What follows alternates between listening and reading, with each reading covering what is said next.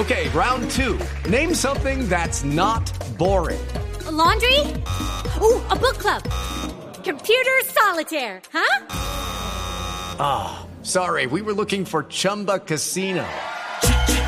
Chumba. That's right. ChumbaCasino.com has over 100 casino style games. Join today and play for free for your chance to redeem some serious prizes. ChumbaCasino.com. No purchase necessary. Full prohibited by law. 18 plus terms and conditions apply. See website for details. Minutos. El ministro de Trabajo es Ángel Custodio Cabrera y nos atiende a esta hora. Señor ministro, buenos días. Ricardo, muy buenos días. Un cordial saludo a todos los compañeros de su mesa de trabajo y a los oyentes que nos escuchan a esta hora. ¿Usted está de acuerdo en que se necesitan esas tres reformas urgentemente? ¿Laboral, pensional y tributaria? Ay, Dios mío, ustedes ya hicieron todo el análisis, ahí venía oyendo, lo estaba escuchando perfectamente. Muy complejo, muy complejo, año político, hay dos temas, pero se requieren elementos, hay que ir eh, paso a paso eh, el Ministerio de Hacienda, todo su equipo está trabajando en alguna propuesta en ese sentido. No la conozco, pero sé que lo están trabajando mm. en ese tema. Sí. ¿La reforma laboral la ve factible en esta legislatura? ¿Usted, el gobierno nacional, acompaña en iniciativas en ese sentido, que pues es un pendiente desde hace mucho tiempo? Sí, llevamos ya varios meses con nuestra misión de empleo, ya, ya hay algunos elementos que nos han presentado, esperamos terminar el mes para ya una propuesta total, eh, tiene que pasar por Hacienda, hay que presentársela al presidente, pero las, lo que plantea la misión de empleo, en primer lugar hay elementos muy claves se hizo todo el análisis de, la, de, la, de todo el esquema laboral en Colombia, Código Sustantivo del Trabajo, y asusta cuando uno revisa todas las normas laborales. Cada vez que se hace una norma laboral va en contra del sistema informal. Por eso es clave que se haga una reforma estructural y eso no es a corto plazo, es a largo plazo. O sea, eh, nos van a plantear que hagamos algo este año eh, y presentar ahí hacia el futuro dos, tres, cuatro años, eso es lo que vamos a definir. O sea, esto no va a ser fácil decir ya una reforma laboral y como ustedes lo venían planteando en un semestre, dos semestres su discusión. Y esto viene una discusión muy amplia. ¿Por qué? Porque aquí hay trabajadores, empleadores y los sectores informales que no se han tenido en cuenta en ninguna reforma laboral. Por eso es clave que todo lo que se presente se discuta con los actores y, obviamente nuestra mesa de concertación laboral se planteará y ahí sí pasa el Congreso de la República. Sí, ¿cómo va esa socialización? ¿Cómo va el informe de la misión de empleo? ¿Cómo van esos pasos? Entregan, hasta ahora nos van a entregar, eh, terminando el mes de febrero, entregan los insumos para presentarlos y empezar la discusión. Le he planteado a las centrales obreras que, que hagan sus propuestas, sus temas y, y algunos ya lo están haciendo. Vamos a mirar para que esto sea discutido ampliamente. Sí, señor ministro, usted en entrevista con Portafolio dice que la reforma laboral no es la única vía para generar empleo. Dice que hay eh, asuntos de fondo que pueden cambiarse y que pueden generar incluso mayor ocupación que una reforma laboral. ¿A qué se refiere? No, es que todo el mundo me dice a mí, oiga, necesitamos una reforma laboral y me colocan dos temas trabajo por horas, flexibilidad laboral y ya con eso resolvemos el mercado laboral. No, esto es esa cosa muy profunda. Mire, le voy a plantear lo que me dice la misión de empleo. Cualquier reforma, cualquier propuesta laboral tiene que tener dos elementos puntuales. Uno, protección para la vejez. Dos, cada, eh, generar más puestos de trabajo. Generar más puestos de trabajo mm. significa inclusive presupuesto, cosas de esas, o sea, incentivos tributarios y demás protección para la vejez significa cómo está el sistema para proteger a la gente, cómo cambiamos el adulto mayor, cómo, por ejemplo, por eso se inicia este mes el piso de protección social, que va encaminado en esa misma línea. Entonces, cuando le dicen a uno, es que si no hay una reforma laboral hoy, mañana no se aumentan los puestos de trabajo, claro que no, es cierto esa afirmación. Todo es una coyuntura total y por eso el tema estructural en Colombia hay que revisarlo a fondo y eso es lo que nosotros le vamos a plantear al PAP terminando el mes de febrero, empezando el mes de marzo y lograr plantearle al Congreso una algo para este año y poder avanzar. Sí, ministro. Pero lo cierto es que de momento las noticias en materia de empleo son muy malas. Los cálculos es que enero fue un mes pésimo para, para los puestos de trabajo, que se destruyeron muchos. Y, por ejemplo, ayer nada más con la noticia de la salida del país de Prodeco, una de las tres mineras más grandes, pues ya se sabe que se van a perder 4.500 empleos entre directos e indirectos. ¿Qué hacer mientras tanto? Porque es que de aquí a que pase una reforma laboral por el Congreso de la República, fuera de todo, pues nos podemos demorar un buen tiempo. ¿Cuál es su plan B? Es que, mira, es que cualquier tema laboral es con el Congreso, es que no hay nada que hacer, estamos atados a un código sustantivo, a normas laborales, eh, estamos mirando otras posibilidades, revisar, por, ejemplo, el tema de la emergencia, yo lo he planteado porque es posibilidades, eh, eh, pero con eso es políticamente muy complejo porque una tercera emergencia es difícil plantearlo, una emergencia económica tercera es difícil, la Corte no sé qué pueda pasar, pero son alternativas por todo lado. Aquí hoy me están, por ejemplo, los empresarios me están buscando qué hacemos con los intereses a las cesantías. La norma laboral está amarrada de tal manera que dice tiene que consignarlos el 15 y el 6 de febrero. No puedo sacar yo un decreto diciendo, oiga, hagamos un plan de pagos y demás cosas de esa, mire, verdad que, las normas laborales son tan han pasado de tal magnitud que no se pueden tocar y por eso es que todo el planteamiento es, a, profundidad y con todo estructural en Colombia.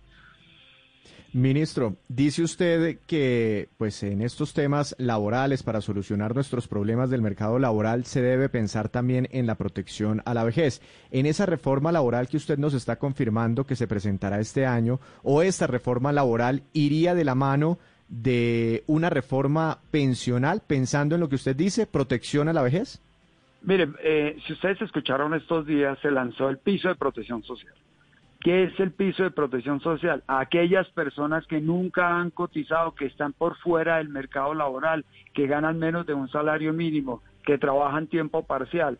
Arrancamos con esto porque su objetivo es proteger para su vejez y es con el ahorro de ellos, con el 15%, el gobierno da otro 15, otro 20% y empezamos a construir ese ahorro individual.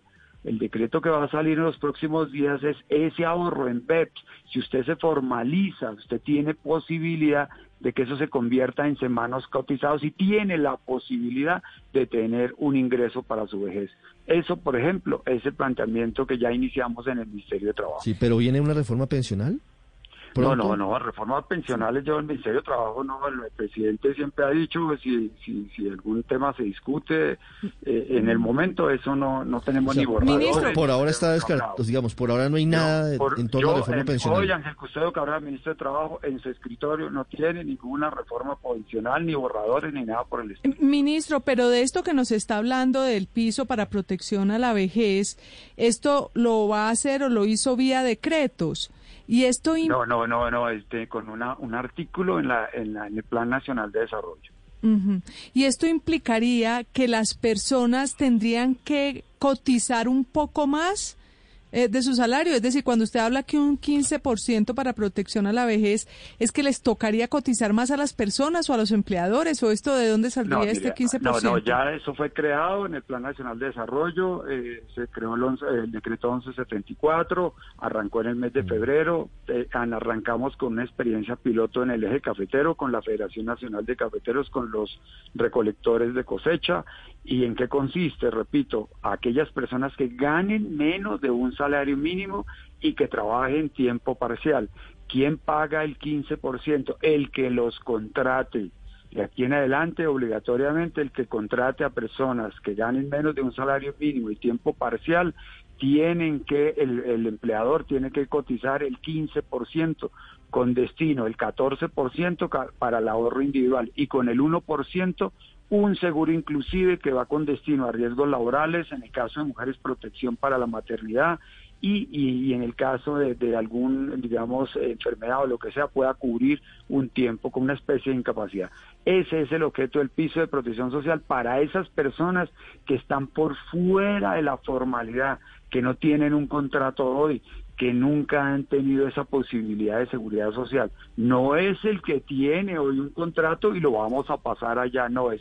Es todas estas personas que están en informalidad total.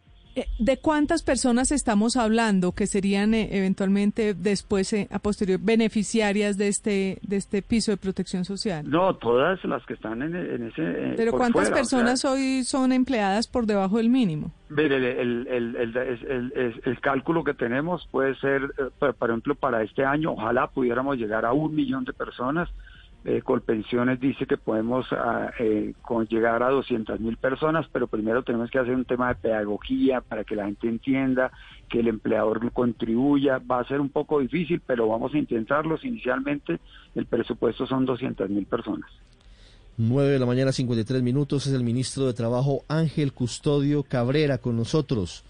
Víctor, la última pregunta sobre las cesantías.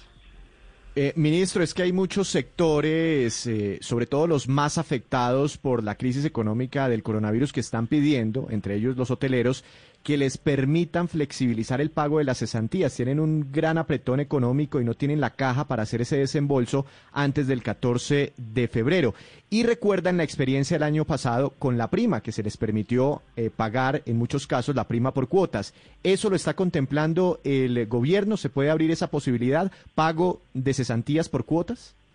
Claro, estuvimos mirándolo y lo que les comentaba anteriormente, el para digamos para nosotros como ministerio era un tema eh, importantísimo poder ayudar a, ese sector, sobre todo el hotelero, ya no, Cotelco no lo planteó, pero vuelvo a lo que les decía, es tan apretada la norma que decía la ley tiene que consignarse el 15 de febrero. Estamos mirando otras alternativas, la viabilidad vía decreto, pero la posibilidad sí lo estamos analizando de cómo podemos ayudarles. Eh, de pronto el tema de los intereses, las sanciones, poder eh, flexibilizar en esa parte. No, vamos a mirar porque es una gran preocupación que compartimos con ellos. Claro, lo que pasa es que si no se pagan las cesantías, tienen que pagarse unos intereses. ¿El gobierno entraría a apoyar ese pago? No, no, no, no sé. Yo no, acuerden que soy el ministro de Trabajo y no de Hacienda, pero todas las posibilidades siempre las estudiamos cuando se trata de ayudar a la economía y, incentivar un sector como, como el hotelero en este caso. ¿Sí podría ser vía decreto o cómo se haría ese Esto, eh, los jurídicos lo estamos mirando, a ver qué, qué, cómo podemos ayudar. Yo creo que el lunes podemos tener una respuesta positiva o negativa. Sí, pero la noticia es que el gobierno sí está estudiando algún tipo de alivio o algún tipo de de ayuda más que de alivio a quienes la están pasando mal, empleadores y tienen que hacer el pago de las cesantías antes del próximo 15 de febrero. Así es, Ricardo. Eh, de verdad que nos lo planteó Cotelco y, compartimos la preocupación y estamos revisando jurídicamente qué podemos proponer y obviamente llevarlo al Ministerio de Hacienda, a todas las otras entidades para buscar una salida. Le deseo suerte en el Ministerio de Hacienda.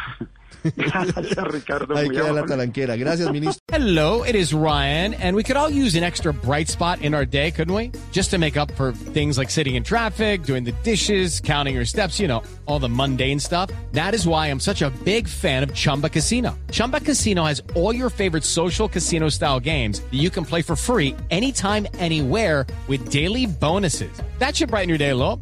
Actually, a lot. So sign up now at chumbacasino.com. That's chumbacasino.com. No purchase necessary. BGW. Void were prohibited by law. See terms and conditions 18 plus.